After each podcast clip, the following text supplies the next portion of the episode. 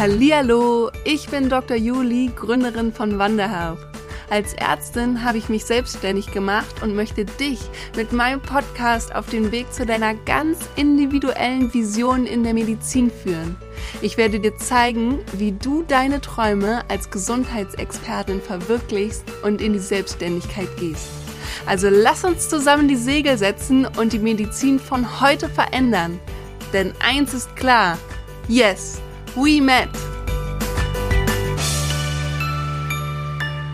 Hallo und herzlich willkommen zu einer neuen Podcast-Folge hier bei Met in Business. Heute habe ich wieder einen ganz großartigen Gast dabei und zwar die liebe Desiree. Desiree kennt ihr vielleicht auch von Instagram. Da ist sie Critical Doctor. Herzlich willkommen, liebe Desiree. Ja, vielen, vielen Dank auf jeden Fall, dass ich Gast bei dir sein darf. Und ja, ich freue mich drauf. Auf jeden Fall. Bin gespannt auf deine Fragen. ja, also da werden bestimmt die ein oder andere Frage kommen, wo du denkst, wow, da muss ich jetzt erstmal kurz drüber nachdenken. Nimm dir deine Zeit, wird schon passen. Und zwar das allererste, was ich gerne wissen möchte, ist, wann kam dir dann eigentlich deine Idee, neben deiner ärztlichen Tätigkeit auch noch was anderes zu machen? Ähm, das war, kann ich relativ genau sagen. Und zwar war das im Sommer 2019. Das ist jetzt auch schon wieder ein bisschen her. Ich hatte quasi gerade, also 2018 habe ich erfolgreich promoviert und ähm, dann ging es aber noch, also publiziert. Ich habe eine Publikationspromotion gemacht. Und dann ging es aber noch in diesen ganzen Prozess der Einreichung etc. Da war ich dann so mittendrin und habe dann irgendwann mal da gesessen und habe rekapituliert und habe gedacht, okay, ich habe jetzt meine ganzen Sachen so rekapituliert, was ich eigentlich alles so gemacht habe und wie steinig dieser Weg eigentlich war, den ich da genommen habe. Und dann war ich endlich fertig, dann war sie endlich angenommen und da ist mir so ein Stein vom Herzen gefallen, dass ich angefangen habe zu weinen, weil es so lange gedauert hat. Also ich bin 2014 ins Thema Doktorarbeit eingestiegen, noch während des Studiums und bin am Ende dann irgendwie 2018 endlich zur Publikation gekommen. Und letzten Endes muss man sagen, habe ich meinen eigenen Titel in, Händen, in den Händen gehalten, auch erst 2020. Ähm, durch Corona nochmal deutlich verzögert mit der Verleihung etc. Also das war wirklich ein langer, langer Weg. Und dann saß ich da, hatte mittlerweile ja schon eigene Doktoranden in Betreuung, weil die Arbeit war ja lange fertig geschrieben. Die Formalitäten dauerten eigentlich nur so lange. Und habe gedacht, Mensch, du musst immer wieder meinen deinen DoktorandInnen alles von vorne erklären. Also die kommen alle mit denselben Fragen. Es war so, wenn du, ich habe auch Hausarbeiten betreut, studentische Hausarbeiten. Und dann bin ich immer wieder, dadurch, dass ich mir Arbeit sparen wollte, habe ich mich relativ intensiv mit denen beschäftigt und habe dann gesagt, pass auf, wir setzen uns einmal zusammen. Ich erkläre dir, wie eine gute Tabelle aussieht. Ich möchte, dass du von vornherein vernünftig arbeitest und nicht die Fehler machst, die ich alle gemacht habe, nämlich immer dieses, ähm, ja, mach mal und dann machte ich und es war alles falsch. Und das heißt, man ist also immer doppelt und dreifach gelaufen. Ne? Und als ich gemerkt habe, dass meine Dinge, die ich den ähm, DoktorandInnen erklärt habe, fruchten und dass es relativ immer wieder dasselbe Schema ist, habe ich irgendwie die Geschäftsidee bekommen und dachte, warum machst du nicht eigentlich mal einen Online-Kurs dazu und machst wirklich so, wie du jetzt auch mittlerweile deine Publikationen, die du so nebenher schreibst, einfach nach deinem Prinzip ja immer wieder anwendest, wie du es einmal schmerzlich aus der Doktorarbeit gelernt hast, in einem Universalkurs. So, das war meine Idee und habe gedacht, okay, Klar ist es auch ganz nett, nebenbei so ein bisschen passives Einkommen zu haben. Ähm, auch aus dem Grund, äh, weil man eine Frau ist und vielleicht man nicht weiß, wie die Elternzeit ist und so weiter, vielleicht einfach ein bisschen ja, nebenher verdienen. Aber meine eigentliche Idee war tatsächlich jetzt nicht unbedingt das große Geld zu machen, sondern auch was zu haben, was ich zum Beispiel auch potenziell nächsten Doktoranden, die ich in der Klinik betreue, auch an die Hand geben kann. Und dass sich der jetzt mittlerweile sehr gut verkauft, ist super. Ja, aber das war sozusagen in erster Linie war das so ein bisschen ähm, so ein bisschen enthusiastisch auch gedacht und dann ist daraus tatsächlich auch eine Geschäftsidee geworden, also im Nachhinein. Dann habe ich gedacht, okay, die Menschen schätzen meine Arbeit, die Menschen wissen, was ich kann und ich kann dafür dann jetzt auch entsprechend Geld verlangen und kann ihnen mit meiner Expertise eben zur Seite stehen und ja, ich muss da noch ein bisschen weiter ausholen, ähm, warum ich überhaupt gedacht habe, warum mache ich mich teilselbstständig oder zusätzlich selbstständig, ist eben die Tatsache, dass ich mit dem gesamten Medizinsystem zwar arbeiten kann, also ich bin kein Gegner unseres Medizinsystems, ich bin auch Fan der Schulmedizin, aber ich kam mit dem System an sich so weit oder komme mit dem System insoweit nicht klar, dass ich einfach sage, ich möchte etwas selbstbestimmter leben. Ich möchte nicht mein gesamtes Leben von der Klinik abhängig machen, meine Wochenende davon abhängig machen. Das heißt, ich befinde mich derzeit also eigentlich immer noch auf der Reise und bin noch lange nicht da, wo ich sein möchte, nämlich meine jetzt aktuell 120 Prozent, die ich aktuell wöchentlich arbeite, nämlich 100 Prozent Klinik und 20 Prozent mindestens ähm, äh, Coaching-Business, eher in 50-50 aufteilen. Das ist so mein Ziel, was ich habe. Ich möchte frei meine Zeit einteilen können. Ich möchte nicht faul auf der Haut liegen, aber ich möchte auch das machen, was mich noch mehr erfüllt, aber gleichzeitig niemals mein Arztleben aufgeben. Das ist bei mir definitiv Priorität. Ich möchte weiter Ärztin bleiben und wie ich das mache, ob ich in der Klinik bleibe oder vielleicht doch Praxistätigkeit und Coaching nebenbei, das wird sich in den nächsten Jahren dann noch rausstellen. Genau. Hm. Jetzt habe ich viel geredet. ja, aber super, super spannend. Also genau darum geht es ja auch. Und ich finde, das hast du hervorragend einfach auch dargestellt. Und das Spannende, was ich jetzt auch finde, ist, dass du sagst, du möchtest beides und du möchtest es aber gerne in 50-50. Du hast ja jetzt schon so ein bisschen angedeutet, 120 ist ein bisschen too much. Ja. und da ist dann natürlich auch die Frage, die 50-50 kann ich auch absolut nachvollziehen. Was mir allerdings aufgefallen ist, als ich dann mal 50-50 überlegt hatte, ist, wenn ich 50 Prozent Klinik mache, dann bedeutet das eigentlich 100 Prozent ein anderer Job. Ja, also 50 Prozent bei uns in der Klinik heißt ja eigentlich so, du bist Pi mal Daumen 50 Stunden in der Klinik. Und das ist dann natürlich auch die Frage, ist das, ist das das, was du meinst? Dann 50 Stunden Klinik und Nebentätigkeit oder sind es wirklich Stundenanzahl, wo du sagst, du möchtest gerne 30 Stunden Klinik, 30 Stunden Selbstbusiness oder sowas? Mhm. Also, ich glaube, dass es mich nach dem Facharzt nicht mehr allzu lange in der Klinik hält, weil ich unabhängig von meinem Business einfach eher der Mensch bin, der sich niederlassen möchte. Ob das jetzt angestellt niedergelassen ist oder halt eher was ganz eigenes, dass man es vielleicht sogar miteinander verbindet. Das weiß ich noch nicht. Das wissen aber auch ähm, die, die Leute in meiner Klinik wissen das, ähm, dass ich eigentlich meinen Internisten fertigstellen möchte und dann über kurz oder lang auch eher in die Niederlassung geht. Das heißt, wahrscheinlich wird sich die Frage gar nicht mehr so stellen, aber natürlich finde ich die berechtigt. Äh, bei uns ist es allerdings so, dass wir ein sehr familienfreundliches Krankenhaus sind. Das heißt, wenn jemand auf 80 Prozent reduziert, hat er Anspruch auf Ausgleichstage. Das heißt, wir haben dann wirklich tageweise frei und ähm, sagen nicht, wir arbeiten jetzt nur bis 15 Uhr, weil das ist nicht realistisch. Das machen manche bei uns äh, und die ziehen es auch durch. Ich könnte es nicht. Also ähm, ich würde immer noch irgendwas finden, was ich noch erledigen muss, dann würde ich auch um 18 Uhr rauskommen. Und das ist natürlich nicht Sinn der Sache. Und deswegen, und ich merke das halt jetzt auch, weil mein Business hat sich ja deutlich erweitert äh, in die 1 zu 1 Coachings sodass ich da viel Zeit investiere, auch in kostenfreie Erstgespräche. Die ganze Struktur wird sich jetzt allerdings nach dem einen Jahr Expertise und nach dem einen Jahr jetzt nochmal eben mit dem Relaunch doch ändern. Das heißt, ich werde dann doch mehr Pakete anbieten und ähm, eher eine intensivere ähm, Betreuung dafür eben ähm, anders strukturiert ähm, ist es einfach super anstrengend und auch zehrend nach der Arbeit halt um 19 Uhr noch ein Einzelcoaching zu geben. Das muss ich ganz klar sagen. Das ist was, was ich jetzt auch nach einem Jahr Coaching-Tätigkeit schmerzlich feststelle. Auch wenn es so ist, dass ich tatsächlich in das Coaching reingehe und denke, oh, ich kann eigentlich gar nicht mehr und nach dem Coaching total happy bin, dass wir es durchgezogen haben, weil die Leute einfach glücklich sind, wenn sie rausgehen. Es gibt einem ja ganz viel Energie zurück, aber das ist nicht Sinn der Sache. Das heißt, um deine Frage nochmal zu beantworten, ich würde es, wenn dann tageweise machen. Also würde wirklich sagen, ich arbeite vielleicht sogar zwei Wochen Klinik, zwei Wochen Coaching. Das könnte man auch machen wenn es überhaupt noch die Klinikzeit großartig betrifft, weil tatsächlich ist es so, ich, mir fehlt noch die Intensivstation und äh, noch so ein bisschen Klinikarbeit. Und Intensivstation wäre ja auch möglich, dass man sagt, man arbeitet wirklich zwei Wochen am Stück, zwei Wochen frei dafür ein ganzes Jahr, anstatt nur ein halbes. Ja.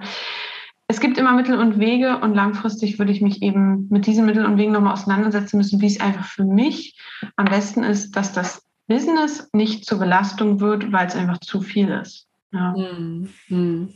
Genau. Ich finde es total spannend, weil ich tatsächlich jetzt am Dienstag, also vor zwei Tagen erst, also wenn es dann rauskommt, das Interview, ist es schon eine Weile her, aber jetzt ist es aktuell noch vor zwei Tagen mit äh, Business-Kolleginnen auch darüber gesprochen habe, mit anderen Ärztinnen, die sich auch selbstständig machen wollen. Und da haben wir uns hier in Berlin getroffen und da ging es genau um diese Frage, ist es möglich, nebenberuflich eigentlich so richtig was aufzubauen oder ist es eigentlich zu kräftezehrend? Und können wir dann wenn wir es hauptberuflich machen oder dann auch wirklich erstmal uns nur auf eine Sache konzentrieren, ist viel besser, die Energie darauf zu kanalisieren und dann auch tatsächlich da voranzukommen. Was würdest du jetzt sagen, nachdem du ja schon nebenberuflich das aufgebaut hast, würdest du es wieder so machen oder würdest du anderen, die die Möglichkeit haben, es hauptberuflich zu machen, eher dafür plädieren, auch erstmal seine Energie auf eine Sache zu fokussieren? Als ich angefangen habe damit, war ich gerade im, im Schichtsystem äh, in der Notaufnahme. Das war ja 2000 und, beziehungsweise, nee, stimmt nicht. Ich war da sogar noch in einer Sprechstunde. Das heißt, ich hatte eher ein ambulantes Setting, als ich angefangen habe, die Kurse zu entwerfen. Als ich dann anfing, die Homepage zu entwerfen, die Kurse aufzunehmen etc., war ich im Schichtsystem. Das klappte verhältnismäßig gut, auch wenn alle anderen immer gefragt haben, wie ich das eigentlich mache. Was machst du den ganzen Tag? Ich, ich weiß es nicht. Ich nutze, ich nutze mal kleine Zeiten. Ich nutze auch eine Stunde, um irgendwas zu machen. Heute sehe ich das anders, beziehungsweise ich habe es ja super auf die Beine gestellt. Ich hatte wirklich eine Deadline für mich, 1. Mai, ich will launchen und habe das getan. Hatte eine Insta-Seite vorher und so weiter. Es ist allerdings so, dass ich heute merke, dass es mir richtig weh tut innerlich, weil ich viel, viel mehr gerne machen würde, aber die Kraft nicht habe.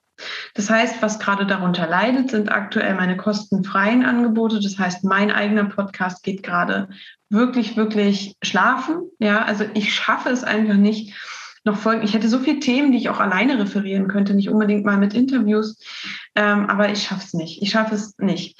Was auch jetzt leidet, ist zum Beispiel meine, mein Relaunch, wovon übrigens die Leute, by the way, profitieren können, weil es im Moment die Kurse noch zu dem alten Einstiegspreis gibt. Das heißt, je länger es sich hinzugeht, desto mehr können sie die Sachen zu den Preisen kaufen. Aber ich möchte das dann, dass es auch Hand und Fuß hat. Das heißt, ich ändere ja mein Konzept, ich möchte dazu noch ein Konzeptpapier machen und so weiter. Und ich merke, ich habe jetzt die Woche Urlaub, wir machen jetzt das Interview. Abgesehen davon, dass ich nebenberuflich von meinem Arbeitgeber aus nicht äh, arbeiten darf, wenn ich Urlaub habe. Also ich darf nichts fürs mhm. Coaching tun. Aber abgesehen könnte ich es auch nicht, weil ich merke halt, diese eine Woche Urlaub, die brauche ich zur körperlichen und seelischen Erholung. Das heißt, irgendwie sind meine Gedanken beim Business aber ich, ich schaffe es eigentlich auch nicht, mich groß an den Computer zu setzen. Deshalb beantworte ich die Frage so, dass ich sage, wenn man es kann und da wirklich eine Leidenschaft drin hat, dann sollte man das eben äh, wirklich voll machen oder wenigstens wochenweise, dieses äh, tageweise am Wochenende, weil es kommt immer in den Hinterkopf, eigentlich hast du Wochenende, eigentlich musst du dich erholen. Mhm. Ne? Auch wenn es ganz viel Spaß macht. Mir macht es teilweise so viel Spaß, so Homepage umstrukturieren und hast du nicht gesehen. Aber ich merke halt doch ähm, am Ende, man muss einfach auch mal gar nichts tun. Ja, ja. deswegen würde ich es jedem empfehlen, ähm, das eher weniger nicht, also zumindest nicht für 100% Job oder sogar 110% Job zu machen. Ja.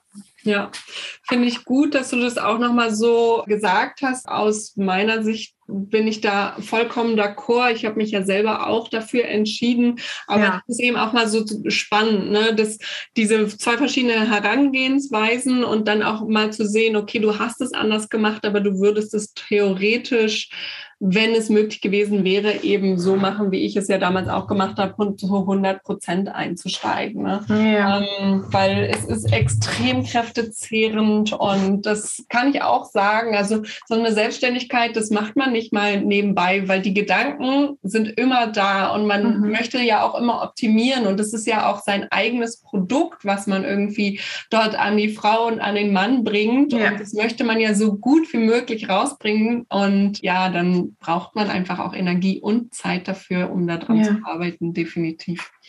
Wie hast du das dann gemacht, als du dann damals zum 1. Mai, äh, hast du ja jetzt gesagt, das erste Mal gelauncht hast? Wie bist du da rangegangen und hast gesagt, okay, das ist jetzt mein Startpreis, damit fange ich an. Du hast ja jetzt gesagt, du möchtest es nochmal konzipieren und umändern, mhm. aber du hast ja erstmal mit irgendwas gestartet. Wie ja. bist du da rangegangen? Ich bin wahrscheinlich als blutige Anfängerin daran gegangen, ohne jegliches Money-Mindset, ohne jegliches Mindset dafür, was dieser Kurs eigentlich wert ist.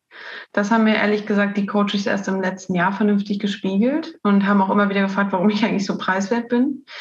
Es konnten mir zwar viele irgendwie von außen sagen, die in dieser Coaching-Bubble sind, sage ich mal, ähm, die nichts mit Medizin zu tun haben, dass ich viel zu billig bin und viel, also preiswert bin mit diesem Kurs. Aber ich habe ähm, tatsächlich auch eine falsche Zielgruppe angesprochen zunächst. Also ich habe immer gedacht, ähm, meine Hauptklienten sind Studenten und sind es auch heute noch. Es sind viele Studenten, Studierende. Aber die haben Zeit. Die haben Zeit und haben weniger Geld. Und es gibt viele, wobei natürlich Medizinstudierende auch häufig eigentlich einen sehr guten finanziellen Background haben. Aber ich habe gedacht, okay, gut, ich steige mal ein und ich bin damals tatsächlich in wirklich Startangebot für die ersten zwei Wochen, bin ich mit 50 Euro in diesen Kurs gestartet. Also im Nachhinein jetzt mit einem ganz anderen Mindset, mit einer ganz anderen Expertise würde ich nie wieder so einsteigen. Aber ich musste ja auch erstmal tatsächlich so, es war eine Art Beta-Test. Wenn man so will, war es die Beta-Testung. Ja, ich habe gesagt, ich möchte diesen Kurs nicht verschenken, weil man kennt es ja, man hat nicht so diese ähm, Commitment.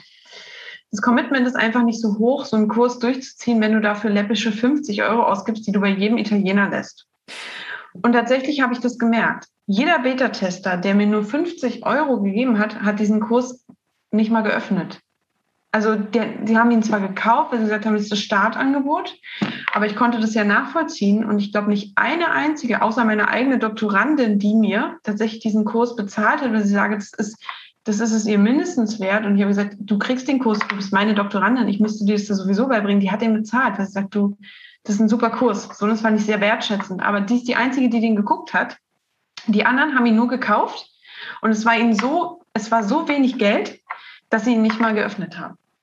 So, also war diese Beta-Phase eigentlich nicht so wirklich sinnvoll. Und dann ähm, bin ich eben auf den eigentlichen Startpreis gegangen, den ich dann ähm, bei ja letztlich 299 Euro angesetzt habe und gesagt habe, ich setze mir jetzt eine Deadline für ein Jahr und gucke einfach mal, dass das jetzt sozusagen meine neue Startphase ist, weil in meinem Kopf war eigentlich immer die 500 Euro. Das sind ja sieben Module, das sind 250 Minuten Kurs. Also das ist richtig viel Kurs. Und irgendwann ist mir dann auch mal bewusst geworden, was ich da eigentlich an Arbeit reingesteckt habe. Also es sind am Ende über ein halbes Jahr Arbeit neben der Arbeit. Es ist ähm, viele Investitionen in Homepage etc. gewesen. Und das muss sich einfach ja auch rentieren. Abgesehen davon, dass wir da fast noch die Hälfte an Lohnsteuer bezahlen, weil ich bin als Kleingewerbeunternehmung an, äh, da an die Sache rangegangen. Das, das werden wir sicher auch gleich nochmal besprechen aber genau, und so ist sozusagen mein Money-Mindset auch für mich selbst immer wieder, dass ich sage, ich bin das wert. Und ich hatte oft Kon Konflikte in mir selbst, also dass ich gesagt habe, das, das ist bestimmt alles banal. Und ich glaube, da kommen wir vielleicht auch gleich noch zu, was für Ängste ich hatte. Aber ich glaube, ich musste dann rauskommen, also je mehr mir Leute mir dann auch gespiegelt haben, ähm, wie gut dieser Kurs ist und dass sie ihn doch bitte hätten früher haben sollen, desto mehr war ich davon überzeugt, dass der eben doch das ist, was ich, womit ich damals ganz enthusiastisch ranging. Ich sagte, das ist der ultimative Kurs. Und dann irgendwann dachte ich, vielleicht doch nicht. Vielleicht ist es viel zu banal. Vielleicht wissen sie es alle und so weiter. Aber je mehr Einzelcoachings ich gemacht habe und immer wie gesagt habe, guck einfach meinen Kurs, dann sparst du dir die 90 Euro pro Stunde. Ja, habe ich gemerkt, dass es doch nicht so banal ist. Ja, so war so meine Preissteigerung, die sicherlich nicht optimal gelaufen ist. Vielleicht wäre es mit deinem Gründungsmentoring anders gelaufen. Kann ich jetzt wiederum so sagen. Das glaube ich auch, ehrlich gesagt. da haben wir ja auch definitiv Money Mindset, da besprechen wir definitiv auch sowas wie Preissetzung. Das ist absolut notwendig. Und man, aber du hast auch schon recht, es ist eben ein Prozess, ne? Und entweder man geht diesen Prozess so wie du ihn machst, qualvoll über viele, viele Monate und Jahre hinweg, ne? Ja. Und lernt selbstständig, oder man holt sich eben jemanden, der einem das beibringt, der sagt, so und so ist es, diese Schritte musst du gehen, darüber musst du dir Gedanken machen und dann setzt du dir deinen Preis. Und der dir auch nochmal feedbacken kann, ist das realistisch oder ist das nicht realistisch. Ne? Also es gibt eben die verschiedenen Herangehensweisen und ja, das ist äh, absolut klar. Und ich finde es aber schön, auch einfach mal zu sehen, wie du es gemacht hast. Und ich habe jetzt noch nicht ganz verstanden, du bist jetzt schon bei den 500 Euro oder du möchtest dort ankommen? Genau, also diese 499 Euro, die will ich jetzt sozusagen in dem neuen Lounge ähm, als meinen wirklich, wirklich realistischen Preis ansetzen. Denn das ist es, sagen wir mal, für mich wert. Das ist in vielen Meditationen, die ich gemacht habe, kam immer wieder diese Zahl und will eben meine 1 zu 1 Coachings etwas erhöhen, weil ich auch sehe, dass ich das zeitlich auch nicht mehr schaffe. Das heißt, ich möchte tatsächlich weniger Kunden, die sich aber wirklich mit mir identifizieren können, die das nicht irgendwie nebenbei machen, sondern würde ich sagen, ich gehe das jetzt an, wir schreiben zusammen die Doktorarbeit und ich nehme das Geld jetzt in die Hand und dadurch habe ich da so Pakete. Das, das stelle ich dann sozusagen alles noch vor.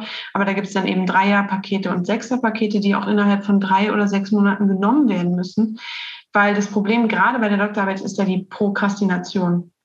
Und ähm, das ist eben das. Aber was ich noch mal ergänzen wollte, ist, wie du es mir gerade gesagt hattest, zu deinem Coaching. Es gibt immer den Weg, den ich jetzt gegangen bin, ne, dass ich wirklich ähm, quasi ja alle alle Dinge wieder mitgenommen habe, ja, alle Ängste mitgenommen, jede Money Mindset Stufe und so weiter. Und genauso ist es ja in meinem Coaching. Du kannst das alleine machen, ja. Und wenn du so ein richtig ambitionierter Student oder eine Studentin bist, die, die sagt, die liest sich jedes Buch durch zu Doktorarbeiten und macht es dann super und die Zeit hast, dann kannst du das alleine machen. Oder du holst dir halt von vornherein Hilfe, zum Beispiel diesen Kurs und machst schon mal ganz viele Sachen gleich richtig. So, ne? Und das Mindset haben aber viele nicht. Also viele sagen, ich probiere es erstmal selber, verplempern drei Jahre, so wie ich jetzt gerade auch, ne? Also ich habe es tatsächlich in der Hinsicht, ich wollte mir keine Hilfe holen. Ich habe gesagt, das schaffe ich schon alleine. Naja, ich könnte wahrscheinlich auch heute noch an der einen oder anderen Stelle auch nochmal professionelle Hilfe gebrauchen. Ja. ja. Ähm, genau. Finde ich total schön, dass dir diese Erkenntnis kam. Alle, die zuhören, fasst euch an eure eigene Nase und lasst euch das von Desiree sagen. Genau, es ist steinig. genau. Und kommt dann einfach mal frühzeitig in mein Gründungsmentoring, nicht erst nach drei Jahren. genau. Aber was ich jetzt zu dir noch äh, wissen wollte, du hast es jetzt auch gerade schon mal angesprochen, du hattest Ängste, die du für dich überwinden musstest, bevor du überhaupt losgegangen bist. Was waren das so für Ängste? Also die erste Angst und vielleicht auch berechtigte Angst, die ich hatte, war damals, dass ich an einer Uniklinik gearbeitet habe und die Uniklinik extrem reglementiert hat, was es anging, Nebentätigkeiten zu machen. Also ich bin der Meinung, dass es sogar teilweise Kolleginnen gab, die sogar finanziell was abgeben mussten davon, was sie selbstständig gemacht haben. Das ähm, habe ich gehört, ich weiß es aber nicht. Was aber wichtig ist, es, musste es war extrem reglementiert. Man musste Anträge stellen etc. Und ich hatte wirklich Angst, dass ich hier was aufbaue. Ich habe natürlich erstmal gemacht und erstmal aufgebaut und dann wird es nicht genehmigt. Ja, das war das Erste, wo es bei mir, wo die erste Angst war oder auch, dass das nicht gewünscht ist, dass ich an einer Universität Coachings anbiete für Doktoranden und Doktorandinnen, die quasi ja an der Uni ihre Sachen auch sich holen könnten in kostenfreien Kursen etc. Ich habe tatsächlich mal eine Situation gehabt, das war eine reine Traumasituation vielleicht auch. Ich habe das mal äh, in den Uni-Verteiler geschickt, als ich fertig war. Und eine Sekunde später hatte ich so eine Angstattacke, dass ich ähm, diese E-Mail zurückgerufen habe. Es ging irgendwie. Ich habe gesagt, oh Gott, oh Gott, oh Gott, oh Gott, oh Gott, du wirst erschossen. So, ne? So ein Quatsch, ja, so ein völliger Quatsch. Aber diese Angst, irgendwie von jemandem in der Uni dafür vielleicht schief angeguckt zu werden, vielleicht sogar irgendwie eine, eine Abmahnung zu erhalten oder was weiß ich, war groß. Die, das war die erste Angst, die ich hatte. Hm. Die zweite Angst, die ich hatte, war der Schritt in die Öffentlichkeit. Das heißt, ich habe ja angefangen mit Instagram. Wie reagieren meine Freunde darauf, meine Familie? Mein Vater war ziemlich begeistert, weil er selbst auch viel selbstständig war in seinem Leben. Er ist jetzt zwar angestellt, aber hat viele Sachen gemacht, hatte viele Ideen und hat gesagt, das ist doch super, wenn du damit noch nebenbei Geld verdienst. Meine Mutter war eher so ein bisschen skeptisch und sagt, naja, hm, und wie willst du das denn noch machen? Und so, eher so. Und ja, die Angst, in die Öffentlichkeit zu gehen. Und tatsächlich, ich muss sagen, ich habe mich coachen lassen, aber ich war eher auf der mentalen Ebene im Coaching. Also ich war das ganze letzte Jahr und auch schon, ja doch, das ganze Jahr 2020 war ich bei einer, beim psychologischen Coaching. Also ähm, habe so mein ganzes Berufsleben ein bisschen aufgeräumt und ähm, eben auch, habe ja dann auch die Uniklinik verlassen. Und nachdem ich gemerkt habe, dass ich trotzdem nicht glücklicher wurde, habe ich mir dann eben auch einen Coach gesucht. Tatsächlich. Aber eher auf der ähm, psychologischen Ebene als jetzt Business Coaching. Mhm. Und ähm, sie hat mit mir dann auch die Ängste, ähm, ist sie mit mir durchgegangen und wir haben geguckt, woher die eigentlich kommen. Ja, und wahrscheinlich liegen die weit in der Ahnenlinie zurück, dass eben Ängste, auf einmal irgendwo auf einer Lichtung zu stehen und zu sagen, wow, hier bin ich und ich habe hier was, eine Idee und die Angst dafür kritisiert zu werden, die war extrem hoch, muss ich sagen, also wirklich hoch. Ähm, und es kam tatsächlich auch Kritik. Ähm, die, die nächste Angst, die sich daran nämlich knüpfte, war, dass ich zu Beginn meines On also Online-Gehens und da ich ein korrekter Mensch bin, habe ich meinen Doktortitel den ich zwar irgendwie schon zugesichert hatte, weil alles durch war und auch angenommen etc., aber ich habe es noch nicht verliehen bekommen, habe ich diesen Doktortitel nicht erwähnt und habe mich als Coach für Doktoranden ohne Doktortitel präsentiert. Und das war wirklich wie im Schlafanzug auf die Straße zu gehen. Ne, also es war wirklich so, man, man, man ist irgendwie so ausgeliefert. Und tatsächlich kam der ein oder andere Kommentar auch, also Hate-Ding-Kommentar auf Instagram. Mhm. Und dann muss man sich da irgendwie rechtfertigen und eigentlich will man das nicht, wenn man ja weiß, was man kann. Und das hat ja nichts damit zu tun, dass der Titel einfach immer noch irgendwo im All schwebt und noch nicht äh, hier hinter mir hängt. Ja, da hängt er ganz stolz. Und äh, ja, und am Ende habe ich ja sogar mit, mit Summa Cum Laude abgeschlossen. Und es war dann einfach so eine Genugtuung, als es dann endlich kam. Und aber dem Instagram-Hater zu erklären, hey, da gibt es eine Urkunde, die habe ich noch nicht, aber ich habe mit Summa Cum Laude, ich hatte eigentlich gar keine Lust, mich dafür zu rechtfertigen. Ne? Aber trotzdem, also die Angst vor Hate, gerade auf Insta, war da. Und ich muss sagen, seitdem ich mich selbst gefestigt habe und einfach merke, dass meine Coaches auch so glücklich sind mit ihren Coachings, ist wenig Hate gekommen wenn, dann kam es eigentlich immer nur dazu, dass unser Doktortitel ja nichts wert ist und warum ich da so ein Coaching mache für Leute, die doch eh keinen wertvollen Titel machen und was das alles soll und so. Aber da stehe ich mittlerweile auch dran. Das denke ich mir auch. Bitte. Also, ja. Ne? Und ja, ich glaube, das waren so meine drei größten Ängste, das in die Öffentlichkeit treten. Wie, wie reagiert der Arbeitgeber? Mein jetziger Arbeitgeber ist super entspannt. Die wissen, dass ich das mache. Ähm, die haben es genehmigt. Und ich darf halt nicht mehr als drei Stunden die Woche dafür aufwenden. Das kann man natürlich auch mal also kumulieren. Also man sagt, okay, man macht, wenn man freie Tage hat, mal sechs Stunden. Und daran halte ich mich auch. Und die sind wirklich klasse. Die haben überhaupt nichts dagegen, dass ich nebenbei was mache. Ja. Richtig schön.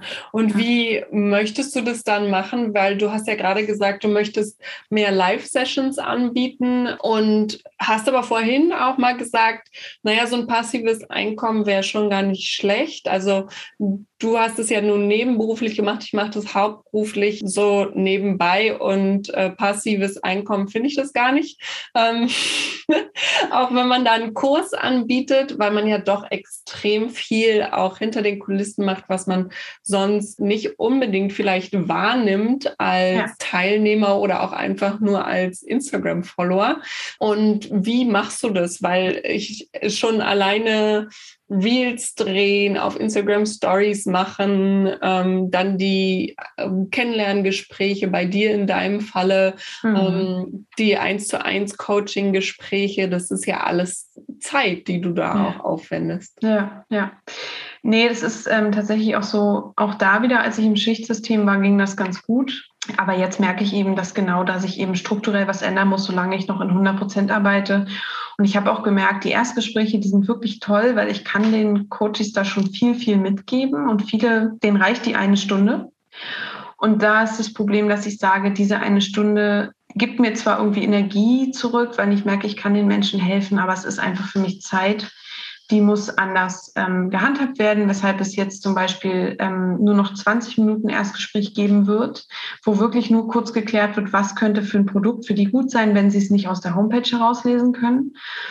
Und dann gibt es das sogenannte Kickstarter Coaching. Das heißt, es ist eine einmalige Session, die 90, 60 bis 90 Minuten geht, wo ich dir sage, okay, ich schicke dir vorher einen Anamnesebogen, damit wir schon gut starten können, dass wir nicht erst Zeit verplempern, was machst du denn so und so. Und dann halt wirklich intensives ähm, Coaching für Leute, die sozusagen vielleicht wirklich nur mal einen Anstoß brauchen. Und dann gibt es noch Rabatt auf Folgebuchungen und so. Und so äh, spare ich mir da auf jeden Fall Zeit, die mir einfach wichtig ist. Ähm, ich kann einfach diese Zeit nicht. Es geht nicht. Also wie du sagst, ich, ich muss Reels drehen, wobei das ist ja wirklich ein Hobby, dass darüber natürlich auch Kunden kommen, weil sie sagen, hey, ich habe da ein Reel von dir gesehen, dann habe ich gesehen, du bist Doktorandinnen-Coach und ähm, deswegen buche ich dich jetzt. Die kommen, ja, aber das macht mir so viel Spaß. Das sehe ich nicht als Arbeit. Aber die anderen Sachen, wie zum Beispiel halt auch Stories mit Fragen beantworten ähm, zu Doktorarbeit, meine Facebook-Gruppe, der Podcast, ja, das kostet halt einfach super viel Zeit und wie ich es vorhin schon gesagt habe, das vernachlässige ich einfach im Moment auch ein bisschen. Und deshalb äh, glaube ich, äh, kommt, also es ist so, das passives Einkommen ist es nie.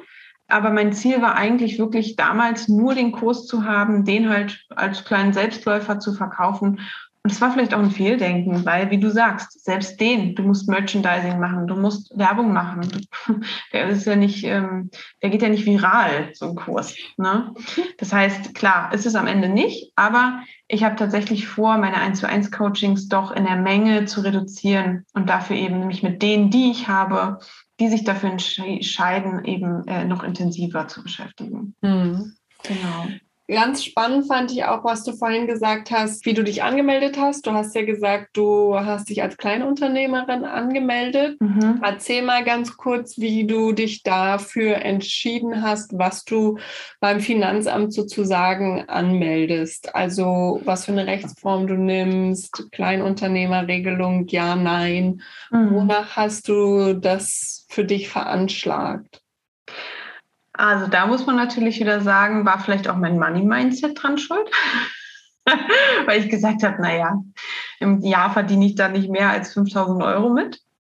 Mittlerweile ist mein Konto schon deutlich ähm, gestiegen in diesem Jahr. Also das ist ein Sprung, der geht ungefähr so, ähm, so dass ich mir aber kurz oder lang wahrscheinlich über diese Rechtsform auch Gedanken machen muss. Aber ich habe gesagt, das ist ein kleines Nebeneinkommen. Ich möchte eine Rechtsform, wo ich erstens wenig Aufwand mit habe, das heißt keine extra Steuererklärung machen muss. Ich habe schon jahrelang immer Steuererklärungen gemacht, deswegen wusste ich, wie es ist und habe dann tatsächlich aber auch einen Freund ähm, beim Finanzamt gefragt, meinte, was würdest du jetzt sagen, wenn ich sage, ich verdiene vielleicht damit irgendwie, weiß ich nicht, verkauft zwei, zwei Kurse im Monat, das war so damit letztes Jahr mein Ziel. Ähm, und dann hat er gesagt, nein, dann mach doch das, dann wird es auf deine Lohnsteuer mit angerechnet, hast noch ein paar Ausgaben und dann ähm, machst du nur so eine Buchhaltung, sagst dann halt, was die Summe am Ende war, musst die Rechnung aufheben, fertig. Das war für mich sehr attraktiv und auch dieses mit der Umsatzsteuer, dass das eben wegfällt. Kann sein, dass sich das natürlich über kurz oder lang auch ändert, wenn es halt mehr wird. Und ähm, ja, mein Mann meinte, also wenn du jetzt wirklich ganz doll expandiert, dann musst du deine Firma in die Schweiz verlegen. das würde ich jetzt nicht tun. Äh, oder auf nach Haiti oder so. Nee, aber ähm, da muss man halt gucken. Nach Zypern. Genau, irgendwie so. Also letzten Endes, da muss man sehen. Aber jetzt im Moment bin ich mit der Regelung ganz gut, weil ich einfach so wenig Arbeit wie möglich haben wollte damit. Das war meine Entscheidung, ja. Hm. Also ich erkläre es mal ganz kurz. Wenn du die Kleinunternehmerregelung hast, dann musst du aktuell unter 22.500 im Jahr bleiben. Und außerdem, wenn du die Kleinunternehmerregelung anwendest und sagst, du bleibst eben unter 2.500, dann ähm, musst du keine Umsatzsteuer abführen. Und äh, dann müssen eben auch in Desirees Fall die Studis beziehungsweise die Doktoranden keine Umsatzsteuer Bezahlen. Wird auch allgemein bekannt als Mehrwertsteuer. Gibt es Unterschiede, was Umsatzsteuer und Mehrwertsteuer ist, aber das ist so das äh, Typische, worunter man den Begriff kennt. Und äh, das ist natürlich ganz attraktiv in Ihrem Falle, weil das dann nochmal deutlich günstiger ist, das Produkt. In meinem Falle zum Beispiel ist das total irrelevant, weil wenn Leute sich selbstständig machen und selbstständig sind, unabhängig vom Kleinunternehmerregelung, dann ist es nur ein durchlaufender Posten. Dann ähm, nehme ich das von denen, gebe es ans Finanzamt und die holen sich vom Finanzamt wieder zurück sozusagen. Aber das ist ja, weil Desiree hat ja ganz andere Zielgruppe. Da muss man sich also vorher auch mal Gedanken machen über seine Zielgruppe, die man hat und ob das was für einen ist oder nicht ist. Genau. Mhm. Finde ich aber total spannend, dass du jetzt auch nochmal gesagt hast, dass es nochmal einen Sprung gemacht hat. Das ist ja auch so das Typische, was gesagt wird.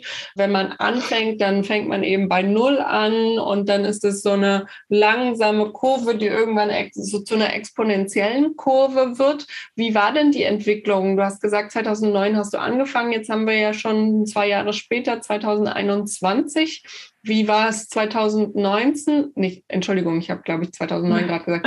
2019 meinte ich natürlich, wie war es 2019, 2020 und wie 2021 jetzt? Mhm. Genau, also 2019 hatte ich ja noch gar keinen ähm, Verdienst, weil ich erstmal nur Ausgaben hatte. Ich habe mir das Videoprogramm gekauft und so weiter, habe die, hab die Kurse entworfen.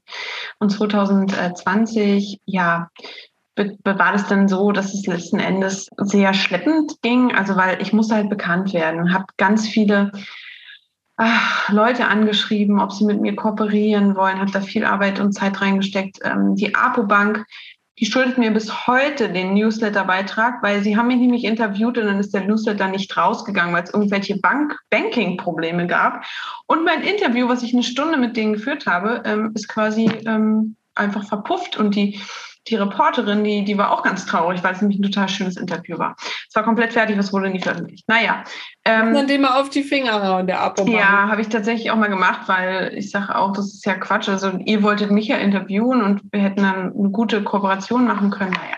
Und so war das mit vielen. Wir haben dann, ähm, ja, ich, ich kooperiere auch so ein bisschen mit der, äh, mit Horbach, da habe ich einen Kollegen und so weiter. Und habe darüber versucht, mich bekannt zu machen. Und das hat erstmal eine Weile gedauert. Das heißt, ich habe zu Anfang wirklich, ja, ich habe eine Facebook-Gruppe gegründet. Da gab es dann eben dieses Angebot, dass ich eben diesen Kurs für 50 Euro verkaufe. Dann, dann gab es mal so eine Phase, da gab es dann so vier, fünf Käufe und dann war erstmal wieder Ruhe. Und dann hat mein Mann, stand mir immer zur Seite und gesagt, das ist kein Sprint, das ist ein Marathon. Und das merkt man halt. Ne? Und je mehr, und es ist ja bei Insta genauso, wenn du Insta-Follower hast, ist es ja wie ein Bumerang-Effekt. Ja? Also je mehr erstmal ganz klein, dann teilt dich der eine, dann teilt dich der und der und dann geht's immer mehr. Ne? Und ähm, so war es ja bei mir auch. Und ich glaube, so wie mein Insta jetzt gewachsen ist, ist auch mein Business gewachsen, sage ich mal. Es ist jetzt nicht äh, im, ähm, weiß ich nicht, im sechsstelligen Bereich und auch noch nicht im fünfstelligen Bereich, aber es wächst eben kontinuierlich und mittlerweile habe ich monatlich mindestens, sagen wir mal, fünf Erstgespräche, wovon 90 Prozent auch was kaufen. Das heißt, wir sind jetzt eben in dem Bereich, wo man ähm, vom, vom dreistelligen bis vierstelligen Bereich pro Monat sprechen kann. Was einfach schön ist, weil dann lohnt sich eben die Arbeit und man weiß, wofür man das getan hat. Und dadurch ist es halt schon ein deutlicher Sprung, der immer noch klein ist. Und dem ist definitiv geschuldet. Also ich merke ja, sobald ich mal zwei Wochen Urlaub habe und da richtig reinbuttern kann, kommen die Kunden. Wenn ich nichts machen kann, kommt auch keiner. Und so viel zum passiven Einkommen. Also es ist ganz klar damit korreliert, je mehr Zeit ich auch auf Insta verbringe, je mehr Zeit ich eben aufwende, um Werbung zu machen oder eben halt Fragen zu beantworten, wie auch immer, desto mehr Kunden kommen. Und deswegen ähm, bin ich da auch ganz entspannt, weil ich sage, wie sollen die denn jetzt kommen? Ich mache doch gar nichts. Ich mache doch gar nichts dafür. Ja, da muss es schon echt einen deutlich höheren Bekanntheitsgrad und Angestellte geben, wie du jetzt ja auch zwei irgendwie hast die, ähm, die dann einfach für einen auch ein bisschen sowas tun. Und da ich ein Ein-Frau-Unternehmen bin, wird das im Moment so bleiben jetzt erstmal. Und das ist auch okay. Ja. Du hast jetzt auch nochmal gesagt, dass dein Instagram-Account auch gewachsen ist und das ist total schön und ähm, vor allen Dingen auch, so wie du gesagt hast, eben häufig immer wieder kontinuierlich daran zu arbeiten und ich fand es total den schönen Spruch, es ist tatsächlich einfach ein Marathon, lange mit, äh, mit langem Atem, das alles sehen was mich jetzt aber daran natürlich brennend interessiert, du hast ganz am Anfang gesagt, auch du hast Angst, wie andere darauf reagieren, auch aus deinem Kollegen, Bekanntenkreis. Nun bist du ja schon deutlich größer und wie ist es denn jetzt? Ich weiß nur von mir, wie, wie ich darauf reagiere, wenn ehemalige Kolleginnen oder auch Bekannte irgendwie mir folgen und äh, wie ist es bei dir? Ja, also mit den Bekannten so oder mit Freunden habe ich eigentlich gar kein Problem. Ähm, da ist es so, ich finde es interessant. Könnt ihr gleich mal zuhören, meine Lieben. Ihr liked viel zu wenig meine Reels, allein schon um mich zu supporten. Also die machen, die, die interessiert es nicht, ja, muss ich ehrlich sagen. Aber die äh, gleich wieder rauswerfen, die Bekannten. Genau. Die, die sind Wirklich. schlecht für den Algorithmus. Wirklich, ich entfolge euch. So. Aber ähm, die tun es in echt. Da denke ich mir einfach ganz ehrlich, wer mich jetzt deshalb nicht mehr mag oder komisch findet, der war auch nie mein Freund oder meine Freundin. So. Wo ich immer noch ein großes Problem mit habe, ist, wenn ein Kollege oder eine Kollegin mich entdeckt. Und ähm, ich bitte auch ehrlich gesagt immer darum, das jetzt nicht an die große Glocke zu hängen, dass ich eben auf Insta viel Comedy mache und einfach ähm, auch mal den Klinikalltag auf die Schippe nehme, weil ähm, ich einfach sage, das muss ja nicht, also wenn es so ist, dann ist es so. Mittlerweile, also früher hatte ich richtig Angst davor, aber mittlerweile denke ich mir, dann ist es halt so. Ja, also vielleicht lachen die anderen ja auch, die es noch nicht haben. Und die KollegInnen, die mir folgen, die mögen es total. Also da kommt überhaupt gar nichts Negatives. Und wenn die dann sagen, hey, ich habe dich auf Insta, sage ich mal, pst. ähm, letzten Endes und, und die Studis, die ich so habe, die Formulantinnen und so, die, denen sage ich das auch, weil die ja oft auch Interesse tatsächlich dran haben am, am Coaching. Und ähm, da sage ich dann, ja, dann folg mir auf Insta, dann wirst du es sehen. Oder einer habe ich neulich meinen Podcast empfohlen. Äh, beim Mittagessen kommt es dann manchmal so zur Sprache. Und ich gehe damit aber nicht hausieren. Also wenn es jemand sieht, dann ist es okay. Äh, und dann rede ich kurz mit ihm oder ihr und auch, warum ich das alles so mache und warum ich auch versuche, ex zu expandieren. Aber wenn, wenn die mich jetzt nicht gefunden haben, sage ich, ey, wisst ihr eigentlich, ich bin auf Insta? Nee, das mache ich nicht. Das mache ich tatsächlich nicht. Ja. Kann ich total gut nachvollziehen. Ging mir eins zu eins genauso. Ja. Und ich war am Anfang sehr blockiert davon, überhaupt meinen Instagram-Kanal zu öffnen und zu starten. Es ist tatsächlich auch so, dass mir jetzt vor einer Woche erst wieder eine ehemalige Kollegin geschrieben hat, äh, dann eine Privatnachricht auf eine Story, die ich gepostet habe. Und dann war so, what, du folgst mir? Ich wusste das überhaupt nicht. Ja, ja. Ich finde es mhm. total komisch, wenn ja. die mir dann folgen und aber nie irgendwas sagen. Und ich das einfach überhaupt nicht mitbekomme. Und dann irgendwie später und dann ja, habe ich eben nachgefragt, wie lange folgst du mir denn schon? Ja, naja, seit zwei, drei Monaten. Du mhm. wurdest mir mal vorgeschlagen und seitdem finde ich das total toll. Und ich denke mir so, strange. Ja, total. Das ging mir halt auch mehrfach so. Ne? Auch mit Krankenschwestern, die so völlig inkognito sind. Und dann irgendwann schrieb mal eine, ja du, ich bin übrigens die und die. Ich wollte dir mal wegen deinen Katzen was sagen. Und so, Gott, oh Gott, es geht ja doch weiter, als ich gedacht habe. Und ich so, ja, aber behalt's mal bitte für dich. Ja, ja, kein Problem. Aber die fanden es auch gar nicht schlimm. Und ähm, jetzt neulich auch ein Kollege tatsächlich, der nicht mehr Violence ist, der dann meinte, naja, das mit den Katzen, das verfolge ich ja auf Insta. Was? Du folgst ja auf Insta? die meisten sind ja doch inkognito mit irgendwelchen Pseudonymen und woher weiß ich denn, wer mir da folgt, ja? ja. Und ja, das ist immer, das ist eigentlich immer ganz witzig, muss man sagen. Und ich glaube, da muss man auch einfach drüber stehen. Man macht es ja auch, also klar, ich mache es auch just for fun und weil ich wirklich manchmal auch ein bisschen politischen ähm, ähm, Input senden möchte, aber ich mache es ja auch, weil ich merke auch, dass mein Business davon auch profitiert. Klar. Ja. Also ganz klar. Definitiv. Und ich glaube, letztendlich muss man auch immer sich selbst hinterfragen, teile ich da irgendwas, was mir unangenehm sein müsste? Und das ist bei mir nicht so, es wird bei dir auch nicht aufgefallen. Und ich glaube, ehrlich gesagt, mittlerweile bist du auch schon fast zu groß, als dass die anderen nicht mehr darüber sprechen dürfen, sollen, wie auch immer, weil ich glaube, äh, ohne jetzt irgendwie vorweg was nehmen zu wollen, aber ich glaube mittlerweile dein halbes Krankenhaus folgt dir und da ist es dann auch egal, ob die was darüber sprechen oder nicht. Ja, ja, ja, denke ich auch. Na, und ähm, ja, ja, ich freue mich da auf jeden Fall, dass dein Business da so gut läuft. Was sind denn deine Pläne so für die nächsten Wochen, Monate, Jahre? Du hast jetzt gesagt, du willst einen Relaunch machen von deinen Kursen. Wo siehst du dich denn selber in einem Jahr? Also ich habe das Ganze tatsächlich für mich durchgemacht, wo ich mich an Silvester 2021 auf 22 sehe. Wenn man das ähm, jetzt sozusagen weiterspinnt in einem Jahr, dann sehe ich mich eigentlich und tatsächlich ist es aber was, wo du jetzt wahrscheinlich in deinem Money Mindset Kurs auch so ein bisschen ähm, mit beschimpfen würdest, weil ich sehe mich in einem sechsstelligen Bereich monatlich und gleichzeitig habe ich noch ein bisschen Probleme, das für wirklich realistisch zu halten. Vielleicht auch, weil mir die Zeit fehlt dafür. Da, also es kann sich eben ändern, wenn die Zeit dann da ist.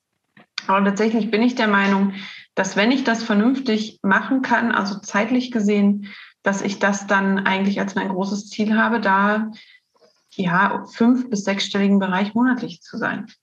Genau. Mhm. Und ich finde, man muss einfach auch groß denken, um zumindest etwas zu kreieren, was einen guten, guten äh, Verdienst hat. Und mein oberstes Ziel, ich, äh, ich möchte ja Familie und mein oberstes Ziel ist es eigentlich, meine Kinder aufwachsen zu sehen. Und das kann ich nicht, wenn ich in der Klinik Vollzeit arbeite. Also es ist jedem das Seine und jeder darf auch machen, was er oder sie möchte. Also ich, ich verurteile niemanden, der sofort wieder zu 100 Prozent einsteigt und die Klinik wuppt. Ich habe sogar größten Respekt davor mein innerster Wunsch ist einfach nur viel Zeit mit meinen Kindern zu verbringen. Und deswegen möchte ich einfach flexibler sein. Und deshalb brauche ich auch ein angemessenes Gehalt für das, was ich dann da selbstständig tue. Ja. Hast ja. du wunderschön auf den Punkt gebracht. Besser kann ich es auch nicht sagen.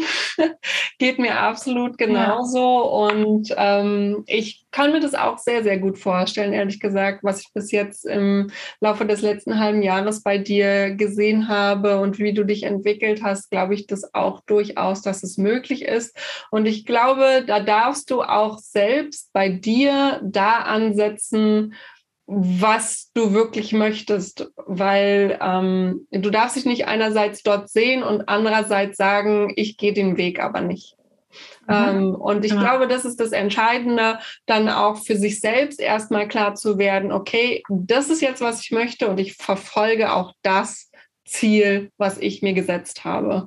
Und dann muss ich eventuell auch irgendwo anders Abstriche machen, damit ich da weiterkomme, ähm, mhm. wo ich mich letztendlich langfristig sehe. Ne? Und es war bei mir ja auch so. Ich habe auch lange mit mir gehadert, äh, aus der Klinik rauszugehen und zu sagen, ich gehe jetzt Vollzeit in die Selbstständigkeit mhm. und ich gehe jetzt aus der Klinik raus. Ja. Aber ich wusste dann irgendwann, als ich meine Vision mir vorgestellt habe, wo ich hin möchte, dass es das der richtige Weg ist. Ne? Ja.